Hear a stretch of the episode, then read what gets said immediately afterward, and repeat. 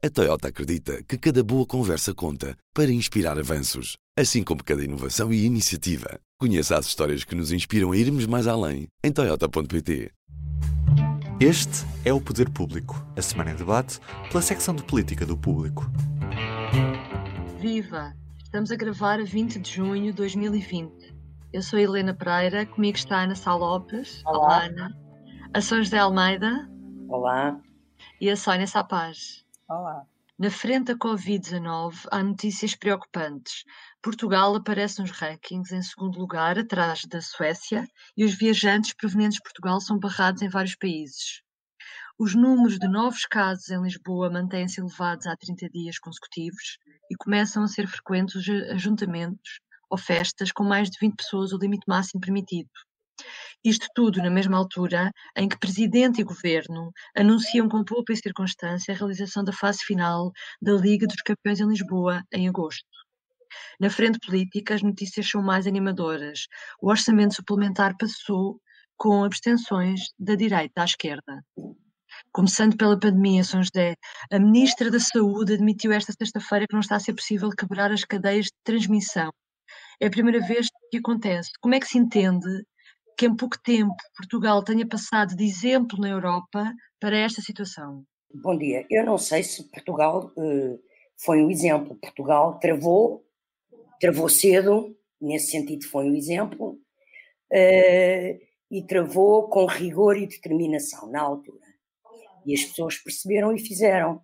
O que eu acho que falhou foi que com o, o rigor e a determinação com que, por exemplo, se meteu as pessoas em casa no fim de semana da Páscoa, por exemplo, isso contrastou quase de uma forma esquizofrénica da parte do poder político para o que foi o chamado eh, tirar as pessoas do desconfinamento.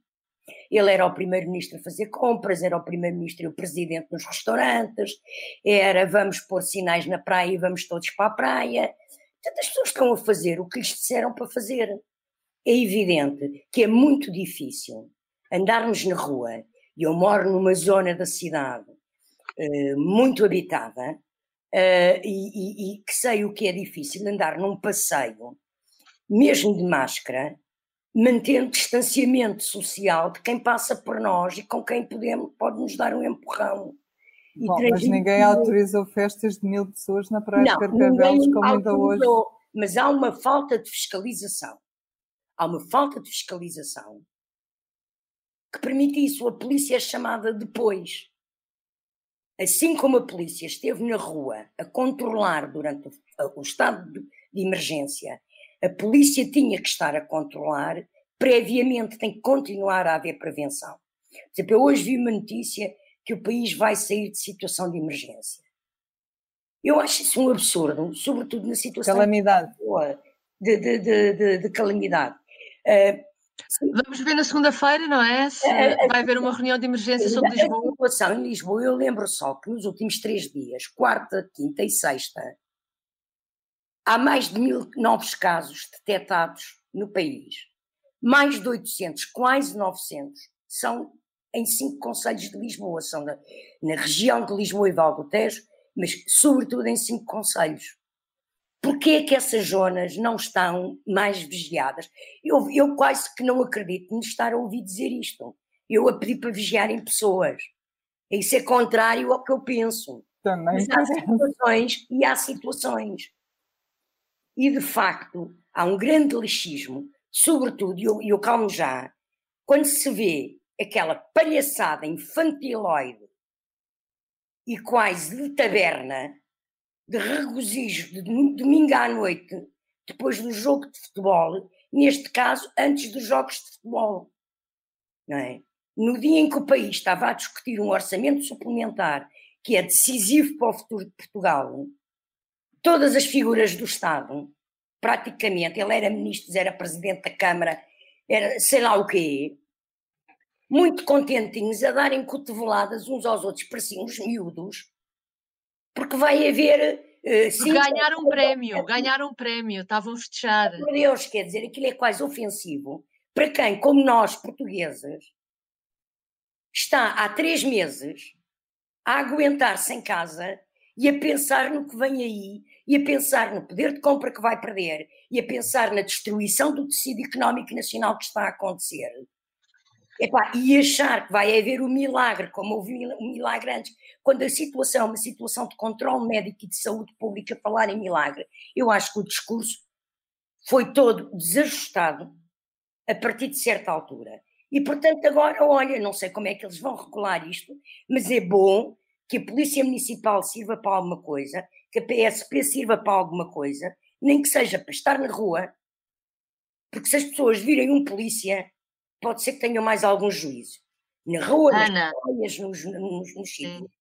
Uh, realmente, hoje escreves no editorial sobre o prémio da Champions, usando a palavra prémio, foi a expressão da António Costa.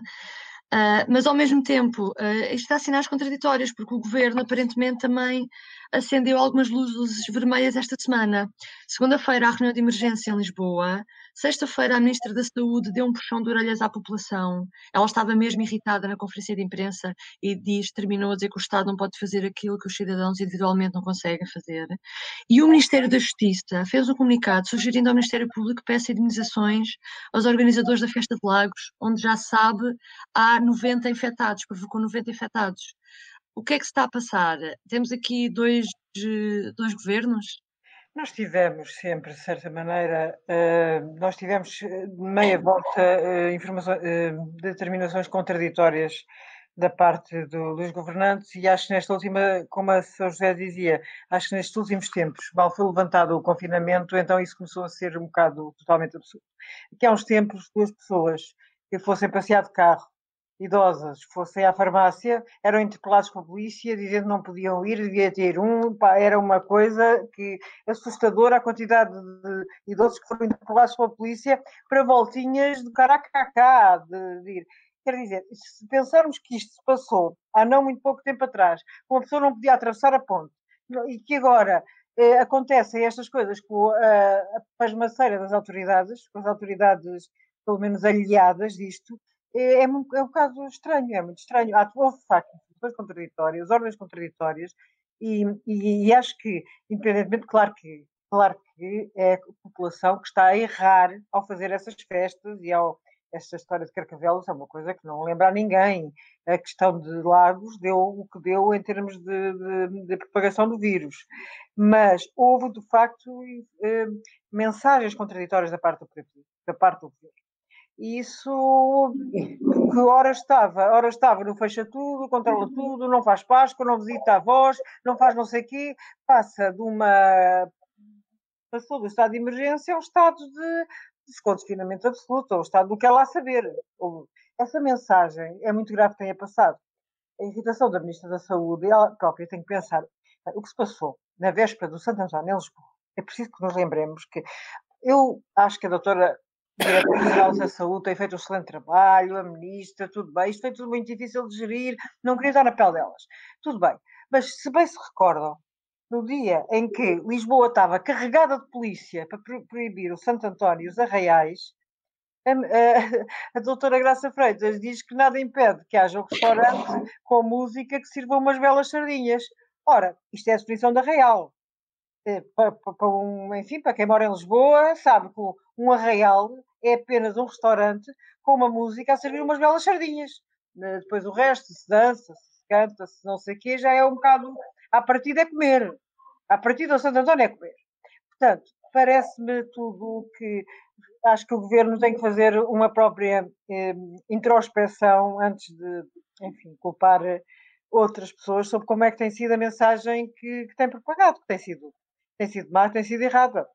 Bem, dito isto, dito isto, acho Mas, oh, Ana, o, o Santo António em Lisboa não é só isso. Tu tens bairros que fazem é... festas, arraiais verdadeiros, com música ao vivo, com cerveja. Não é só o restaurantezinho que serve uma sardinha. Tem que ter fogueiras. Não se podia ter usado a palavra arraial e graças Sim. a Deus ter sabido Sim. isso. Não podia usar aquela palavra mais as belas sardinhas. Estavam mil polícias na rua a mensagem era. Quer dizer, é, eu penso que isso introduziu um fator contraditório aí. Bem, dito isto, acho que não há razões para entrarmos em pânico nem em estado. Tal coisa que ao longo desta pandemia me fez sempre espécie, como antes dizia, foi uh, os poucos casos que havia na região de Lisboa, comparativamente com o Norte. E se formos ver, por acaso não vi os últimos números, o Norte continua a ter mais casos acumulados do que a região de Lisboa. Sim, tem, tem. tem. Portanto, uh, eu, isto sempre me fez confusão, porque sendo da região de Lisboa mais, um, com muito mais população, com muito mais fábricas, com muito mais. O argumento na altura eu lembro do Primeiro-Ministro dizia que o Norte era mais afetado porque tinha mais fábricas. Claro que o Norte, o norte tem fábricas, mas há fábricas em Lisboa e há, há entrepostos, há, há, houve uma quantidade enorme de pessoas que continuaram a trabalhar, os transportes públicos funcionavam, e mal, não é? Com as pessoas sem fazer menor distanciamento social. Portanto, eh, eu não estou em ou seja, é não estou naquela situação, acho que sim, há alguma questão, tem que se ver, mas não, acho que não devemos entrar na situação de pânico. Estamos a ter, o vírus ficou mais tarde a Lisboa, mas tinha que, repara, eh, não era normal, é como não ter chegado a Londres, ou não ter chegado a Paris, e o Paris ter menos, ou Londres ter menos casos do que o resto da, do país. E, de facto, não, aquela situação a norte é que foi anormal, se nós pensarmos bem. Marcelo Rebelo de Sousa diz que, que Portugal tem sempre optado pela verdade. Ontem, eh, sexta-feira à noite.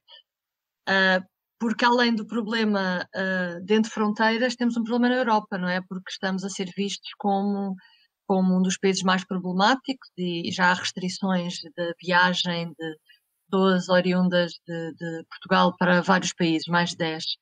Uh, Tónia, Portugal está a ser castigado, prejudicado por dizer a verdade, por testar mais? O que é que se passa? Uh, podemos dizer que está a ser penalizado na questão das fronteiras, mas ao mesmo tempo está a ser premiado na questão das Champions. Portanto, tudo isso acaba por ser também um contrassenso. Ao mesmo tempo que tens países que impedem a entrada de uh, viajantes que partem de Portugal, tens a UEFA a dizer que Portugal é um local seguro para fazer a final da Liga dos Campeões. Portanto, enfim, é, como, como vemos por aqui, por outros exemplos, a questão dos números tem sempre várias eh, valências e várias interpretações. Eu, eu acho que não dá para responder seguramente a, a essa questão. Mas o que, eu, o que eu tenho pensado bastante em relação aos números e o que eu gostava efetivamente de ver era uma mudança radical na maneira como eles são apresentados, porque eu acho que devia privilegiar-se a questão de onde estão os casos ativos. Tu, neste momento, sabes que Portugal tem 38.089 casos e que desses 1.524 já morreram e que desses 24 mil já uh, estão recuperados. Portanto, na verdade, tu tens 12 mil, um bocadinho mais de 12.500 casos ativos no país inteiro. E onde é que eles estão? Eu acho que a DGS devia mudar a forma de comunicar estes números. O que é que me interessa a mim saber que os números de hoje têm mais de 300 do que ontem ou tem... Esse número vai sempre aumentar. O número de casos vai sempre estar a subir de um dia para o outro.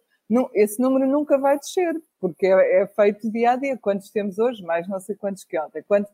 Nunca vai descer. O que eu gostava de saber era a evolução dos casos ativos e, sobretudo, onde é que estão esses casos ativos realmente. Destes 12.500 que nós temos agora ativos, onde é que estão? Estão em Oeiras, ok. E dos 500 que há em Oeiras, quantos estão ativos? Porque isso é que nos dá uma leitura de verdadeira de onde é que o vírus anda. E isso é que nós não sabemos. Eventualmente, os coordenadores uh, regionais, aqueles cinco coordenadores regionais, saberão mais ou menos onde é que andam.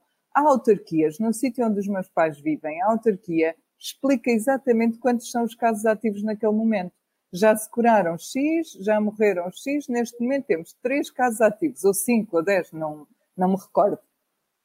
Eu acho que esse, esse, era o, esse era o apelo que eu gostava de deixar à DGS, para, para ser honesta. Era fazerem a apresentação dos. Não quer dizer que a outra não seja verdadeira, não quer dizer que seja errada, não quero, não quero dizer isso. Quero dizer é que é inútil, verdadeiramente é inútil. Interessa-te mais saber, neste momento, no sítio onde vives ou onde é que andas, não ao nível da freguesia, não é, não é isso que, que quero dizer, mas ao nível do Conselho, por exemplo, que é o que, é, que, é o que eles nos, eh, nos explicam. Há uma comissão para Lisboa que foi nomeada há uma semana que ainda não disse nada ao país. Não, não sabemos o que é que anda a fazer, não é? Sim, supostamente reúnem amanhã também com, amanhã não, na segunda-feira também com o Primeiro-Ministro, mas a questão dos números foi polémica desde o início e o facto de ser polémica depois tem esses reflexos que tu disseste, que é, e, e, que eu depois acrescentei, que é, és penalizado em alguns países uh, pela questão das fronteiras,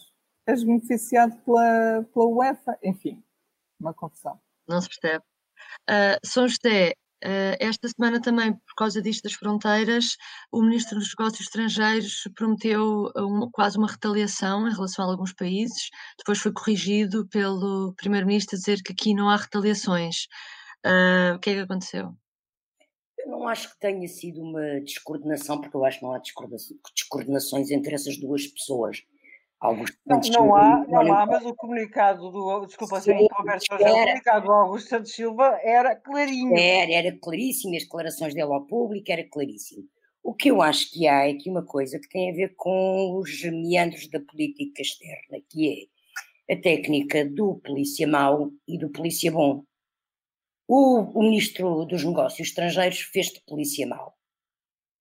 O primeiro-ministro não pode fazer de polícia mau o Ministro dos Negócios Estrangeiros tem jeito para fazer polícia mal, não é? Tem, já, aliás, tem um longo historial nisso.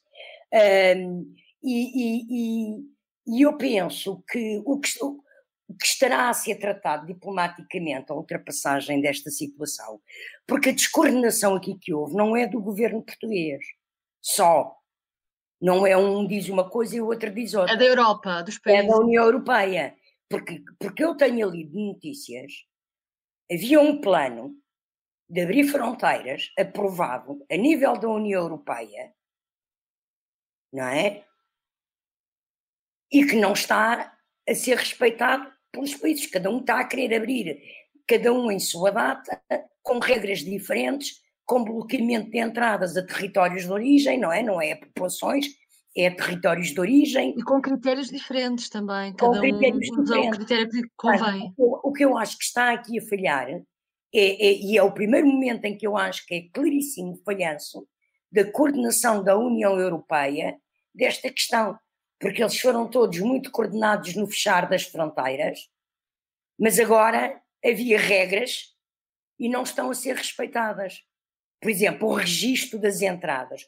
Portugal, pelo que eu percebi, só há dois dias é que está a fazer registro de dados de estrangeiros que entram em Portugal. Registro a... sério, concreto. A ministra disse isso na sexta-feira, afinal parece que abriram, houve novos voos a partir de segunda-feira, mas só ontem é que e sempre houve voos, não é? E sempre houve voos. Uh, uh, portanto, não, mas há mais, houve mais a partir de segunda-feira.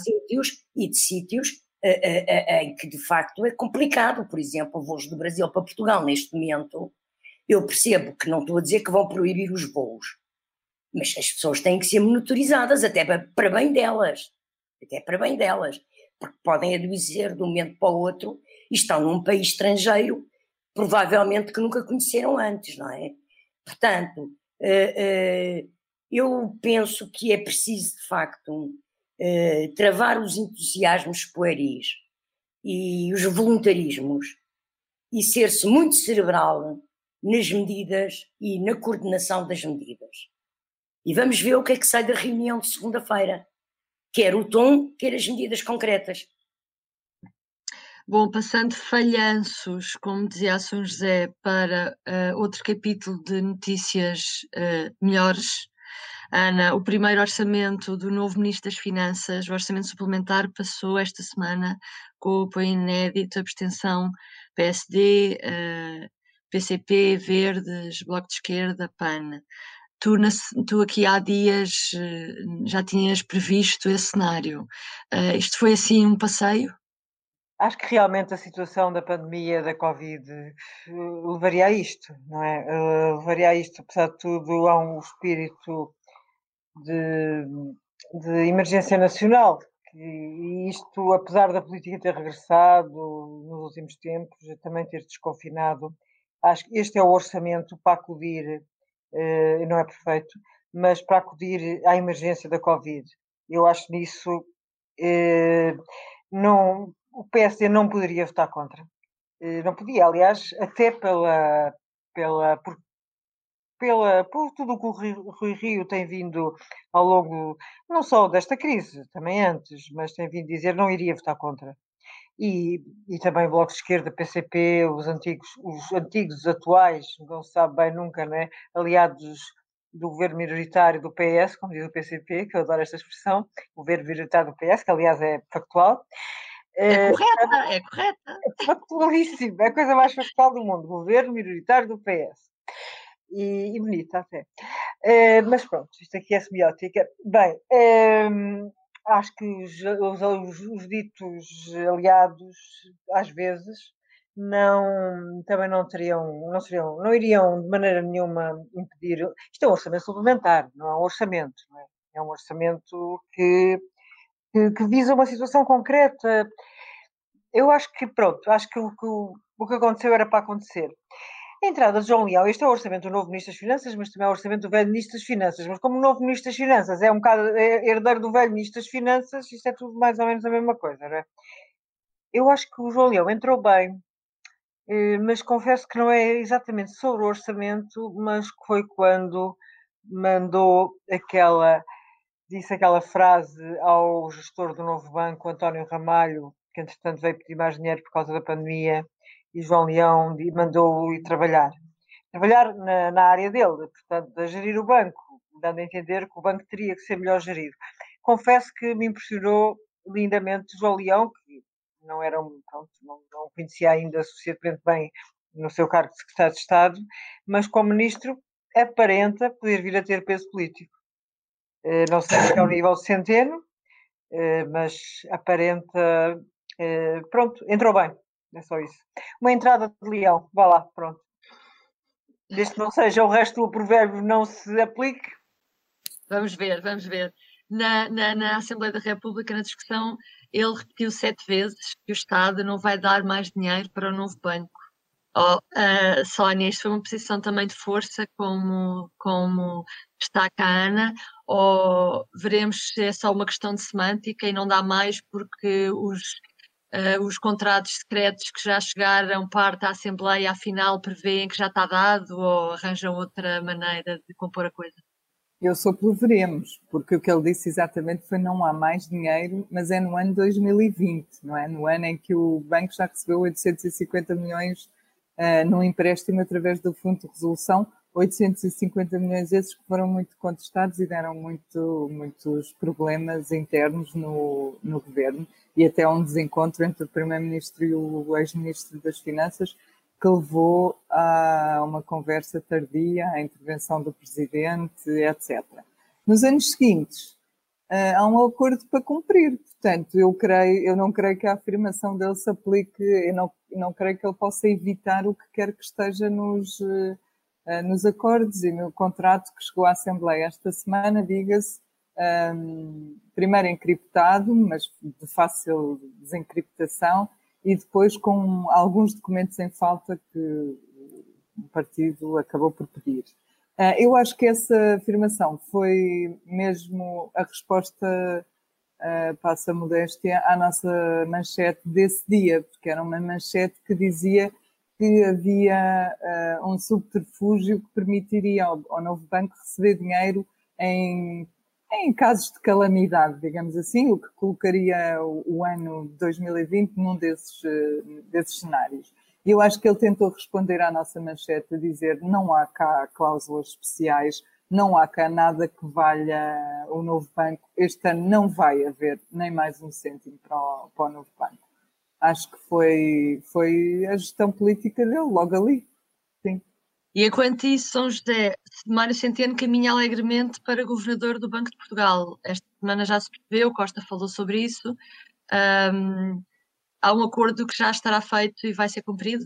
Eu, antes de, de, de falar sobre, sobre isso, queria referir de facto um, a estreia de João Leão. Eu já tinha dito aqui semana passada que João Leão tem peso político dentro do governo e saliento eh, que ele soube ser político de forma sensata, não arrogante, discreto, eh, mas firme. Foi firme na questão do novo banco, ao dizer que, o, que era bom que o presidente do banco o, que fosse gerir o banco bem, um, foi firme a dizer que este ano não há mais dinheiro. Mas eu lembro-me, lembro, como a Sónia estava a dizer, para o ano ainda há uma tranche que tem que ser dada. E se o Estado português não quiser dar essa tranche que falta, e que são ainda uns bons milhões, é bom que renegocie o contrato. Porque não pode simplesmente decidir que não dá, porque senão apanha com processo em tribunais internacionais. Há contratos uh, assinados, têm que ser cumpridos. Uh, portanto, o que é que eu quero dizer com isto? Eu acho que, em relação a este, esta mudança de Ministro das Finanças, nós podemos dizer que houve uma entrada de leão e uma saída de centeiro, que foi a de centeno. Ou seja, uh, uh, Mário Centeno não perderá nunca o crédito que ganhou e, e os, o, a forma de sucesso com que conseguiu colocar uh, Portugal com superávit. Concordo só não politicamente que isso é útil ou não é útil, não é isso que estou a discutir. O que é facto é que ele conseguiu, e isso é um adquirido histórico que ele tem. Agora, uh, uh, eu penso que ainda possa não haver e que possa ser discutível se há ou não incompatibilidades.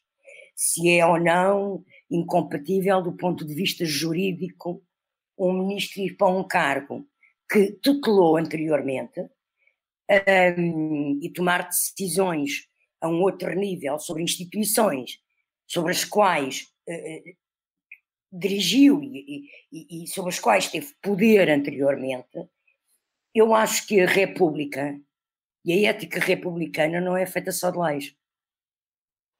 Há princípios, há valores, por isso é que se diz ética republicana. A ética não é só o que está escrito nos códigos. E, portanto, eu penso que uh, este caso, se, se vier a verificar, de Mário Centeno ir mesmo para o Banco de Portugal, junto com situações como aquela uh, brincadeira de miúdos, uh, aquela festa de miúdos, que foi o anúncio de que vai haver sete jogos de futebol, provavelmente sem público nenhum, sem nada, pronto, eh, que se passou na quarta-feira, eh, eu penso que, que António Costa deve aproveitar, tirar, eh, se calhar, um fim de semana de folga, umas horas de meditação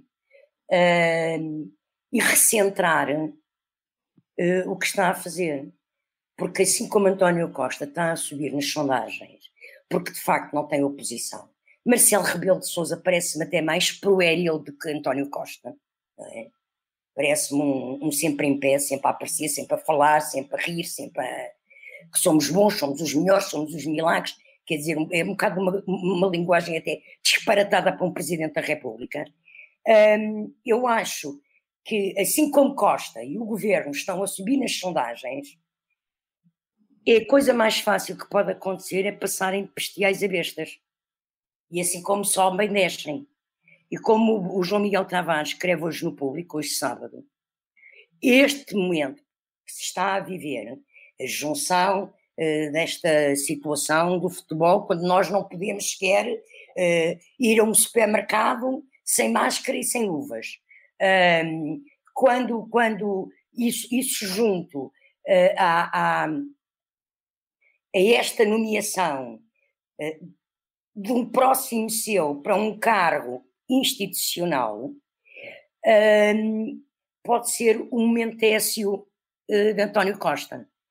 E, portanto, é bom, repito, que o Primeiro-Ministro reflita, medite, passe a controlar-se, porque a autossuficiência e a arrogância que têm sido demonstradas uh, começam a ser até ofensivas para as pessoas.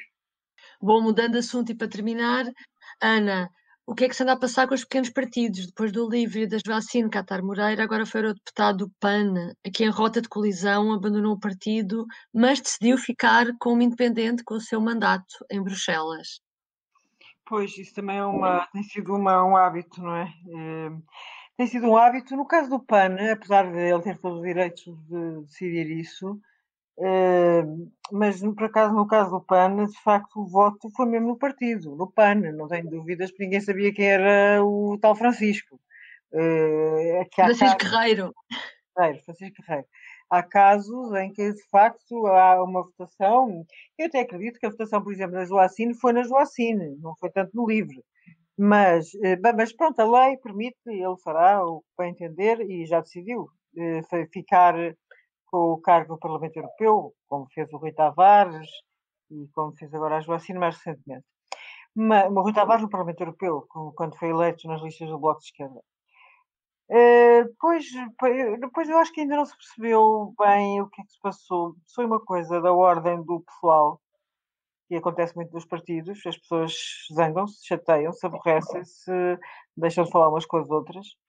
Uh, muitas vezes foi uma questão política. A da altura ele diz uma coisa que o PAN estava muito à esquerda, Sim, é, ele dá algumas razões e uma delas era que, que encostou, no fundo, era que encostou à esquerda, porque aprovou várias coisas com o governo e que quando nasceu sempre disse que estava no centro e que Sim, ele, quer ser mais equilibrado. Foi uma das razões. Ele fez aquela coisa, habitualmente, os partidos dizem que não são de esquerda e direita. Agora, o que me espanta é, é esse nível do PAN encostar à esquerda. É que o PAN, para já, teve um, sempre um discurso, enfim, um bocado absurdo na minha opinião, mas que não é que não, não interessa se as não é não interessa, é que, que, os, os, os, que as coisas esquerda ou direita estão ultrapassadas e que não deve ir por aí, e sempre foi por aí, e sempre usou esse discurso. Quando foram as eleições europeias, o PAN já tinha aprovado não sei quantas coisas do governo PS. Quando o Francisco Guerreiro aceitou o cargo. Incluindo orçamentos, Ana. Incluindo Exatamente. já tinha viabilizado orçamentos. Aliás, Exatamente, eu não entendo esse argumento, mesmo eh, dar como válido esse argumento, de facto, já estava, já era uma, uma espécie de um, mais um pé da geringonça, eh, realmente foi. Então Francisco Guerreiro não, não teria aceito encabeçar um partido tão à esquerda como o PAN era quando se candidatou às europeias acho isso estranho, acho, acho que não se percebeu a história toda ehm, e não, não, não me parece que haja uma divergência política. Confesso que desconfio que isto vamos discutir, vamos acabar por que, que são aquelas coisas que amplamente às vezes dignamos por falta de comunicação. Mais outro caso de Joacine. Mais depressa um outro caso de Joacine, sim mais outro caso de Joacine, muito mais do que, do que verdadeiramente ideológico, algum corte, ou vá lá, como que o PAN nos tenha surpreendido agora com um problema ideológico, sinceramente não estou a ver. Hum. Não, mas também não tenho, eh, não tenho qualquer explicação, a não ser que o, que, enfim, que o Sr. Francisco se aborreceu. Uh, Sónia, oh, este caso, como o do LIVRE, revela algum problema, eh, alguma dificuldade de identidade programática dos novos partidos? Olha, eu, eu tendo a, a concordar com, com a Ana, as, a identidade, os problemas já lá estavam e ele, ele queixa-se de que está demasiado encostado à esquerda, mas depois dá exemplos de militarização, fala de de propostas sobre militarização que o, que o PAN apresentou, que também não tem muito a ver com a esquerda. Portanto, o que ele diz é que se, que se distanciou dos princípios fundadores, no fundo, uh, que é uma coisa que eu aí uh, concordo com a Ana, já há coisas que se notam, os partidos mudam, este partido de facto já não é o mesmo, tem, hoje tem quatro deputados, começou com um, tem 26 deputados municipais, começou com cinco, portanto, tornou-se relevante nas contas parlamentares, passou a sentar-se à mesa das negociações. Enfim, eu acho que isso muda sempre qualquer coisa e isso já estava em marcha. Uh, os temas têm necessariamente de se tornar mais abrangentes para apanhar mais eleitorado. Agora, o que, o que eu acho que nos pequenos partidos se nota muito e nos grandes nem tanto é esta tendência para os deputados acharem que valem mais do que o próprio partido achar, confundirem a parte que são eles com o todo. Acham que, que só resolvem essa situação saindo do partido e mantendo o seu peso pessoal. Aconteceu com o Joacim, aconteceu com o, agora com o Francisco Guerreiro, tinha acontecido com o Rui Tavares, que depois foi a eleições e não conseguiu ser eleito com outro partido. Portanto, os deputados acham que se confundem com os partidos e isso não é verdade. Nos, nos partidos maiores isto não há, não, não há tanta tendência para isto acontecer, porque os, os deputados, e quem diz deputados diz vereadores, presidentes de Câmara, etc., presidentes de Câmara nem tanto, é um bocadinho, a situação é um bocadinho diferente, mas os, os, deputados sentem de alguma forma que fazem parte de uma coisa maior do que eles próprios. O partido é maior do que eles próprios. Nestes pequenos partidos, sobretudo nos emergentes, há a ideia de que, de que a pessoa, a Joacina ou o Francisco, é que tem o poder. E isso, de facto, é destrutivo uh, para os pequenos partidos, porque não é bom, uh, mas para eles também. Vamos ver se Joacine será eleita numa futura eleição. Vamos ver se Francisco Correia será eleito numa futura eleição. Sim, são sérios. Eu, eu, eu queria só dizer uma coisa, muito rapidamente. Primeiro, lembrar que o público fez um trabalho antes das europeias em que mostrava que o PAN tinha quase votado mais vezes ao lado do PS do que o próprio Bloco de Esquerda e o PCP. Uh, quer dizer outra coisa, uh, que é a seguinte: em Portugal, os, os deputados e os eurodeputados são eleitos em listas de partidos. Só o cargo de Presidente da República, que é unipessoal. Portanto, os mandatos, uh, quer no Parlamento Europeu, quer na Assembleia da República, são dos partidos. Não acho que seja sério e acho que é ter uma presunção, é como diz a Sónia, acharem-se uma parte maior que o todo a que pertencem, pensarem que o mandato é seu, ou exclusivamente seu, e que podem lá ficar sem nenhum enquadramento partidário. Seja ah, bem, mas se calhar era a altura de, de, alguém propor mexer nas leis eleitorais para impedir que estas situações no futuro aconteçam. Mas como é que tu queres mexer numa lei? Eles demitem, saem do partido. Não, estou a dizer, estou a dizer uh, imagina que os partidos pensam em, em pôr na lei que os mandatos são do partido e, portanto, a partir não, do momento em que a pessoa. Então, mas para isso tens que aceitar na lei, rever a lei eleitoral e a Constituição, por forma a que os independentes possam candidatar a estes órgãos e em Portugal não podem. Portanto, eu acho que quem é candidato por um partido, primeiro tem que ler a Constituição para perceber de quem é que é o mandato porque é eleito. Está bem, mas o que eu estou a dizer é que é permitido, quer dizer, as regras permitem, por isso é que isto acontece e vai voltar a acontecer. Ele sai do partido, tem que ficar como independente. Agora, o mínimo de seriedade obrigava a que deixasse o mandato. Hum. Isto seja Joacim, seja Francisco Guerreiro, seja uh, Rui Tavares, seja José Magalhães quando saiu do PC, que é o caso mais antigo, e Jorge Lemos, que eu me estou agora a lembrar, uh, qualquer pessoa, a Luísa Mesquita, ah. quando saiu do PC, há inúmeros casos de pessoas que ficaram como independentes no Parlamento. Não faz sentido nenhum isso. Eles foram eleitos com o programa de um partido, não foram eleitos pelas suas lindas ideias, até porque a maior parte deles, ninguém sabe quem eles são. E também há outros casos que deixaram o partido e deixaram o partido e deixaram o mandato, passaram ao deputado seguinte. Claro. Vamos ficar por aqui. Obrigada por nos ter acompanhado. Até para a semana. Até para a semana. Até para a semana. Ah, até para a semana. O público fica no ouvido. A Toyota acredita que cada boa conversa conta para inspirar avanços, assim como cada inovação e iniciativa. Conheça as histórias que nos inspiram a irmos mais além em toyota.pt.